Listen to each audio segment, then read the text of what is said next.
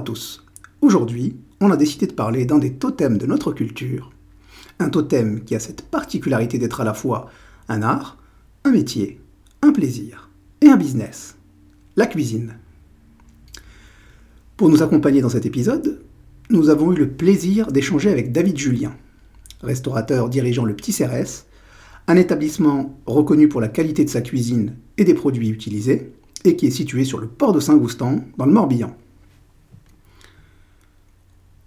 Avant d'échanger avec David, on a d'abord voulu réfléchir un peu en amont, en théorie, sur les questions que peut soulever la cuisine et sur euh, ce que révèle sa très grande visibilité médiatique actuelle.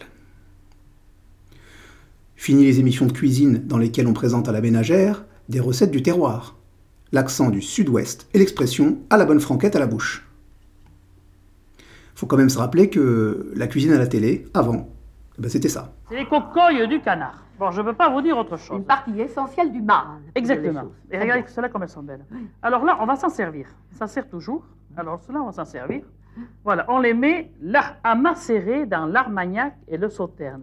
Aujourd'hui, toutes les grandes chaînes de télévision disposent de plusieurs programmes en lien direct avec la cuisine. Les formats sont très différents et proposent des approches parfois ludiques, télécrochet pour désigner le meilleur pâtissier, anonymes et demi-vedettes s'invitant les uns les autres pour désigner le meilleur hôte. Parfois dramatique, télé-réalité pour présenter des restaurateurs en galère qu'il faut sauver de la faillite. Ou romantique, reportage sur ces Français qui réussissent dans la restauration à Miami. Mais globalement, la cuisine à la télé aujourd'hui, c'est ça. La pâtisserie, ça n'a pas de frontières. Et je suis fier d'être pâtissier parce que c'est magique ce métier. On l'a tellement espéré, ce rayonnement de la pâtisserie, qu'il est là. La pâtisserie, c'est le seul art gastronomique. C'est comme l'amour, ça se discute pas. Bienvenue dans le meilleur pâtissier professionnel, le choc des nations. Brésil, Russie, Maroc, Italie, Argentine, Canada. De redoutables brigades de pâtissiers professionnels arrivent du monde entier. Face à elles, prêtes à les affronter en duel, les plus prestigieuses brigades de France. On a clairement changé de monde. Si les formats sont différents, une chose attire pourtant notre attention. Lorsqu'il est question de cuisine, les notions d'argent et de compétition sont désormais placées au centre de l'attention par les médias qui semblent n'analyser ce totem culturel que sous l'angle du darwinisme social et de la relation marchande. Je dois confesser qu'initialement, on en a déduit que ce tropisme médiatique était plus le reflet du positionnement classique des médias sur à peu près tous les sujets qu'une fidèle représentation de ce qu'était le milieu professionnel de la cuisine. Puis, euh, on s'est un poil ravisé en en discutant avec David. Dans un monde marchand, comment penser son gagne-pain en dehors de la relation d'intérêt? Comment soustraire son art à la logique de la rentabilité? Le propre des questions rhétoriques n'est-il pas de demeurer sans réponse? Mais pour éviter les fausses pistes et les réflexions vagues et inutiles, on va donc commencer par essayer de définir le sujet du jour. Au sens littéral, la cuisine, c'est d'abord une géographie, un lieu, un lieu fréquenté par envie, par plaisir, par nécessité ou par devoir. De manière objective, la cuisine, c'est le mobilier qui habite la géographie. De manière subjective et personnifiée, c'est le personnel qui anime le mobilier qui habite la géographie. La diversité potentielle de ce personnel nous pousserait presque à dire les cuisines au lieu de la cuisine, chaque cuisine ayant sa philosophie, sa magie, son tempo et ses zones d'ombre. De manière philosophique, la cuisine, c'est l'action d'apprêter les aliments avant le mariage d'amour. L'art de l'équilibre, de l'assemblage, le goût du beau, la recherche du bon. Et c'est quand elle perd le goût du beau, qu'elle ne cherche plus le bon, qu'elle n'est plus qu'une suite désordonnée d'actions, qu'elle devient synonyme de manœuvre et d'intrigue, héritant du sobriquet de tambouille. Enfin, la cuisine, c'est surtout un résultat. Un résultat dans l'assiette, un résultat dans la bouche, dans le ventre, et parfois même dans le cœur. Vous l'aurez compris, ce qui va nous intéresser aujourd'hui, c'est plus la cuisine entendue au sens philosophique, c'est-à-dire l'art de la table. Le problème que pose l'art dont il est fait profession, c'est sa rentabilité. Tous les artistes le savent. Sortir du romantisme et de la liberté de l'amateurisme demande souvent de faire des concessions. Des concessions qui commencent toujours par ce questionnement. Fait-on de l'art pour soi? Ou pour les autres Il ne faut pas forcément faire un plat euh, qui te, qui te plaise qu'à toi-même. Parce qu'on est toujours dans le but. euh, je, je prends un exemple. Si j'achète 10 kilos de poisson et que je fais un truc qui me plaît, mais qui je sais que dans la, dans la, dans la plupart des clients qui vont venir manger, ils vont pas s'y retrouver dans l'assiette ou euh, ils vont pas comprendre le plat. Non, il faut que ça reste quand même vendable un minimum, entre guillemets. Quoi. Si on va partir dans l'extrême. euh, En écoutant David, une évidence nous est apparue. La cuisine est un art, certes, mais un art sous contrainte. En plus des contraintes techniques et physiques inhérentes à l'art, la cuisine est soumise au temps, du fait de l'aspect périssable de ses outils. Cette soumission au temps induit aussi que sa rentabilité doit être immédiate. L'œuvre non consommée de manière immédiate périt. La cuisine, c'est de l'art éphémère, en cela, c'est une performance, c'est-à-dire une proposition artistique située. Mais c'est une performance d'un genre très particulier, puisque son but n'est pas de questionner la forme marchande des formes traditionnelles d'art, comme les performances se voulant avant-gardistes, bien au contraire, puisque son but est marchand. C'est donc une performance à but clairement lucratif. La question qui se pose alors est celle de savoir si le gain financier escompté n'est pas un obstacle à la recherche et à l'innovation. Sont-elles toujours possibles dans la cuisine professionnelle grand public? David nous répond par l'affirmative et nous décrit une innovation séquentielle, saisonnière, hivernale. On a toujours envie d'apprendre de notre métier. C'est un métier à l'infini. Donc pour ça, vous avez les marchés, les produits locaux, les voyages, euh, l'échange avec, euh, avec euh, les confrères. Tout ça, ça peut vous faire progresser en fin de compte dans votre métier. Mais après, dans, dans le côté euh, tête dans le guidon, comme Ouais. tu dis, euh, j'ai envie de dire oui, moi j'y suis de, de- de- de juin à septembre. C'est pas du tout à cette période-là. Moi, c'est plus la période creuse où je vais plutôt déjà me projeter sur l'année d'après, en fin de compte, pour pouvoir euh, innover et, et amener euh, quelque chose de différent de- des dernières années. Quoi. Où tu, où tu, vas, tu vas essayer de prendre un peu de recul pour essayer ça, de présenter, la, proposer quelque chose de nouveau à la, à la rentrée. Comme j'ai envie de dire, la tête pleine en saison, elle est vraiment pleine. L'hiver, pour moi, c'est fait pour décompresser. Ouais. On a plus le temps de réfléchir et d'innover. La cuisine professionnelle grand public laisse donc tout de même une certaine latitude pour tenter de nouvelles choses, explorer de nouvelles saveurs. Mais aussi inventif que puisse être le cuisinier, l'innovation demeurera intrinsèquement circonscrite au cadre marchand. Même convaincu de l'excellence d'un plat, son concepteur ne pourra se satisfaire d'un succès d'estime. Le but premier, la boussole, demeure la rentabilité. En gardant un œil sur cette boussole, tout en tentant de nouvelles choses, David développe un concept intéressant, l'innovation raisonnable. Il faut rester dans le raisonnable. D'accord C'est-à-dire qu'on n'est pas chez soi avec, euh, avec ses potes ou sa famille Ouais, en train de faire à manger comme on pouvait le concevoir tout à l'heure.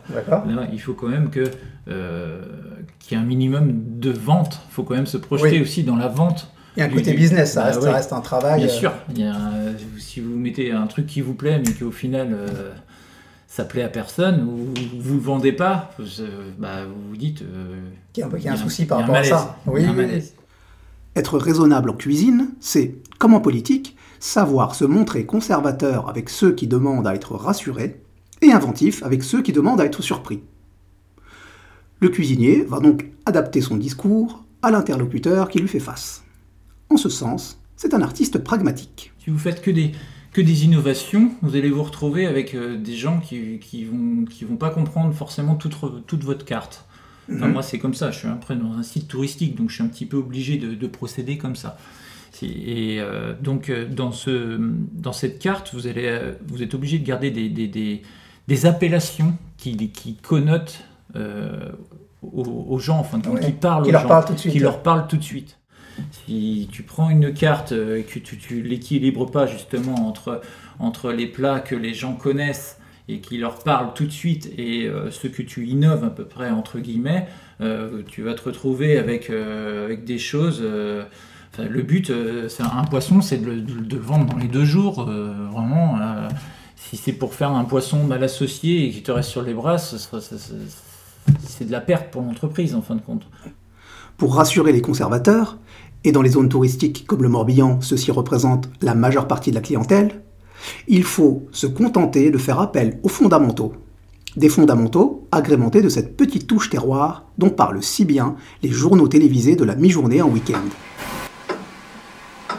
C'est un aller-retour entre hier et aujourd'hui. Euh, oui, bah, on a des fortes demandes, nous, ici, euh, sur euh, tout ce qui est bœuf l'été, sur les tartares, sur les huîtres, euh, le, côté, le côté Bretagne. On ne pourra pas se passer de, de ce côté un peu de la mer et tout ça, quoi, en fin de compte, parce que ici, on a une clientèle, on va dire, de 70% touristique et 30% de, de locaux, donc forcément, on est obligé d'amener un peu ce côté breton, pour être un peu chauvin, mais bon... Ouais.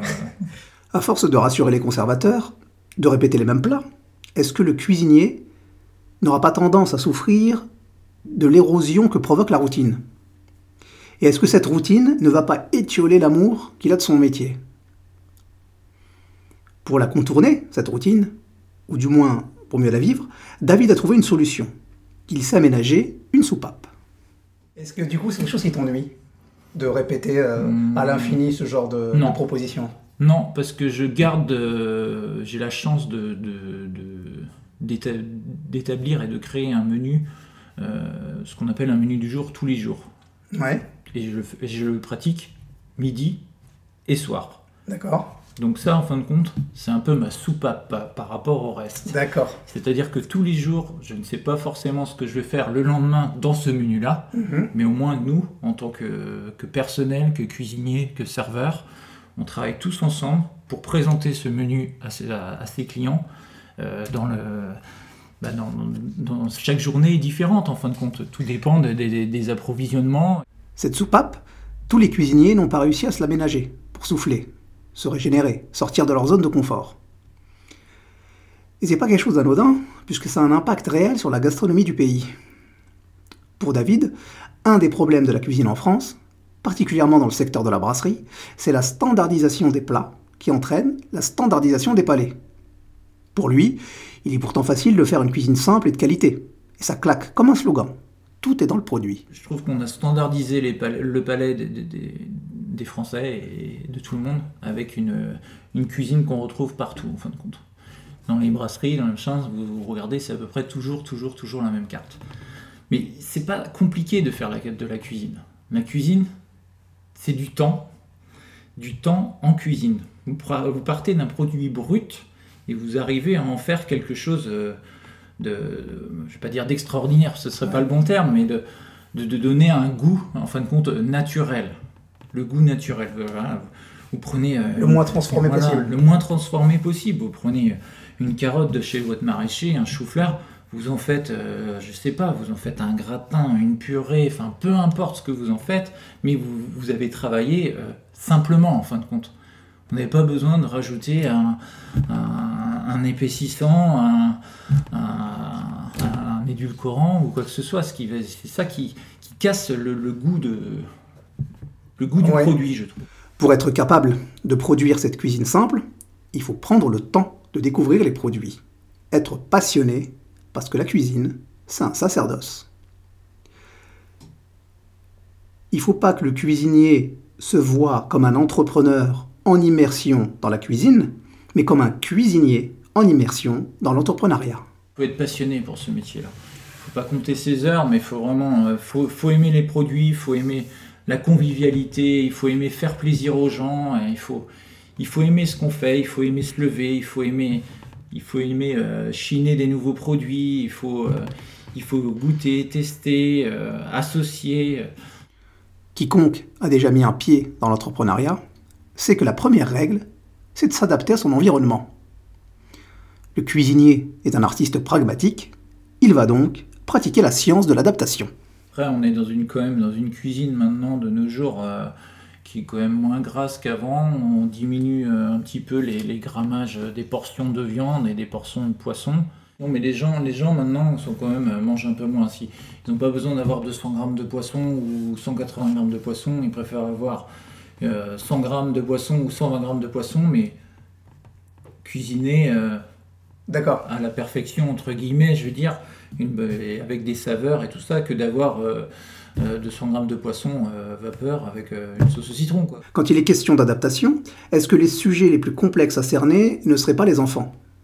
En matière de nourriture, c'est souvent les plus conservateurs des conservateurs. Les parents épuisés savent ce qu'ils doivent aux coquillettes au jambon. David, lui, a décidé d'adopter une position assez fine et stratégique par rapport aux marmots. Ne pas les brusquer, en les laissant dans leur zone de confort, mais tout en leur proposant la meilleure qualité de produit possible pour des plats qu'ils connaissent, mais qu'ils ne connaissent le plus souvent que dans leur acception industrielle. Le plus important pour David, c'est de participer à redonner aux enfants le plaisir de la table. C'est un autre sport. On a souvent des remarques ici euh, parce que euh, on n'a pas forcément toujours le choix dans notre menu enfant. euh, mais moi, je reste campé sur mes positions. D'accord C'est-à-dire que bah, on reste sur notre, Sur- notre, notre cuisine maison. D'accord C'est-à-dire que il y a deux choses. Il y a le steak haché de mon boucher, Mhm. donc qui n'a rien à voir avec le steak haché de- du supermarché, et il y a le bon poisson blanc euh, du jour généralement. En fonction, ça peut être un, un cabillaud, un merlan, un filet de lingue, mais ça c'est aussi pour le menu enfant. Et tout ça, c'est associé avec trois produits euh, maison, donc, dont les frites, Ouais, la purée, euh, les légumes. Voilà, c'est équilibré dans un, dans un menu enfant. Ça passe ou ça casse. Mais souvent, on a plutôt des bons retours. D'accord. Voilà, les, pareil, les enfants euh, euh, goûtent, goûtent souvent la purée, les frites, et ils disent Ah, mais, mais c'est bon, c'est. Enfin, C'est différent de ce voilà, qu'ils ont voilà, l'habitude de manger. Ils arrivent, ils se posent des questions. en fin Comme de tu compte, disais, c'est beaucoup moins transformé que peut-être les bah, choses c'est qu'ils ont l'habitude de c'est manger. ça, tout à fait. Donc là, ils se posent des questions. Ils disent, mais, bien, c'est bon. Euh, Et pourtant, il n'y avait pas de jambon, il n'y avait pas de nuggets. Ah ouais. Mais, mais ça, c'est bon, euh, maman, c'est bon, papa. Donc, euh, du coup, euh, Est-ce que du coup, le menu que tu as enfant, c'est ces menus-là où tu vas quand même rester sur des choses qui leur sont familières, comme Oui. steak haché, comme tu disais? Tu vas pas Oui. décliner par exemple des, menus pour les adultes, mais en plus petites, Non. en moins de portions, peut-être en moins épicé. Ça va être vraiment un truc qui va être leur être destiné, ça. mais de qualité. C'est ça, exactement. D'accord. Ouais. Et, euh, et donc, comme tu disais, c'est pas. Est-ce que ça y a une différence entre cuisiner pour un adulte ou cuisiner pour un enfant sur le travail en amont? Est-ce que c'est plus facile pour les enfants Peut-être parce que c'est plus rudimentaire? Hum, c'est peut-être plus, plus dur pour les enfants, mais ils ont tellement à découvrir en fin de compte que, que pour eux, c'est leur apporter vraiment quelque chose de différent. Euh, la plupart des enfants, euh, de nos enfants, mangent à la cantine toute la semaine, on va dire. et là, bon, bah, ils arrivent. Euh, faut à la bah, fois les rassurer, les surprendre. C'est ça, qui ça, est- c'est c'est ça ça. qui est compliqué peut-être. le- le- le- le- le- leur casser un petit peu euh, cette image parfois qu'ils ont. euh, et en fin de compte, non, généralement, on a un très bon retour là-dessus et les parents sont très contents aussi. Ah, Parce que l'idée, c'est aussi de leur redonner un peu le plaisir de la table. Exactement. Ce qui est assez compliqué parce que souvent, bon, euh, la cantine c'est utilitaire, la maison Voilà. c'est souvent utilitaire parce qu'on n'a pas le Ouais. temps. Donc c'est vraiment leur donner euh, enfin, l'idée que. C'est un peu la même démarche au final, hein, quand même, que. Tu fais avec que les adultes aussi. Exactement. C'est-à-dire de redonner ce temps-là du, temps-là du repas et cette, cet amour de la. On vit tellement dans la rapidité pour tout et pour rien, on est tout le temps pressé, mais on court, on ne sait pas après en quoi on court, mais parfois on court tout le temps. Alors qu'à la base, un repas, c'est c'est du temps, c'est de la convivialité, c'est du partage. Pour finir la discussion avec David, il a été question justement de, de convivialité, de plaisir, de la table. J'ai donc demandé à ce passionné, travailleur infatigable, s'il lui arrivait de prendre du recul, de déguster le mets d'un autre comme un profane, d'éteindre son cerveau de cuisinier pour allumer son cœur d'amateur de bonne chair. Sa réponse a été clairement négative. Les cordonniers sont souvent les plus mal chaussés. Enfin, je voudrais revenir sur une question que j'avais posée à David et dont on a, on a oublié de parler lors de notre entretien. Cette question, c'était celle de savoir quelle différence il était possible de constater entre euh, faire à manger et cuisiner. Et en y réfléchissant un peu, euh, cette dichotomie m'a fait penser à la fois à celle qu'on a pu faire avec Pierre dans l'épisode dédié au travail, et sur celle que Pierre nous a proposée dans son éloge du bricolage. Je m'explique. Marx définissait le travail comme la mise en pratique de l'intelligence et de l'imagination humaine. Pour lui, ce qui différencie le plus mauvais travailleur de l'animal le plus expert, c'est que le travailleur construit dans sa tête avant de construire avec ses mains. N'est-ce pas là aussi la différence entre celui qui cuisine et celui qui fait à manger? Est-ce que faire à manger, c'est pas plutôt une activité d'animal expert, là où cuisiner serait un travail humain, avec tout ce que ça induit, c'est-à-dire, comme le disait Hegel, cette liberté de sujet qui va assouvir le besoin de transformer le monde extérieur. En l'occurrence ici, de transformer les produits en plats. Lévi-Strauss différenciait lui le bricoleur de l'ingénieur, parce que l'univers instrumental du bricoleur, comme l'univers instrumental de celui qui va faire à manger finalement, est clos, et la règle de son jeu est de toujours s'arranger avec les moyens du bord. Préparer un fourzitou, n'est-ce pas là la quintessence de l'arrangement avec les moyens du bord? Donc, quand on fait à manger, on est un animal expert qui bricole, et quand on cuisine, on est un ingénieur au travail. Si des questions se posent, le concept, lui, parfois, se repose. Et quand le concept se repose, c'est le bruit qui pense. Musique, maestro.